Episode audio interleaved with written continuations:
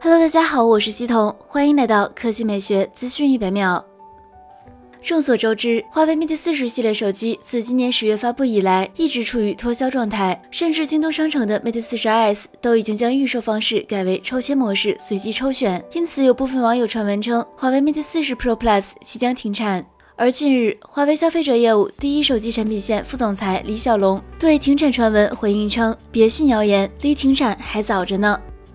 接下来来看 nova 产品线。知名数码博主长安数码君近日爆料称，华为 nova 八起售价约为三千元，华为 nova 八 Pro 约为四千元起，暂定十二月二十三日发布，有望于十二月三十日上市开售。据知名数码博主数码闲聊站此前爆料称，华为即将首发天玑七百芯片，新机将采用六点五英寸 FHD 加分辨率、六十赫兹刷新率的左上角 LCD 单打孔屏。前置镜头一千六百万像素，后置则是四十八 MP 加八 MP 加二 MP 加二 MP 的四摄组合，全内置四千毫安时电池，支持四十瓦快充。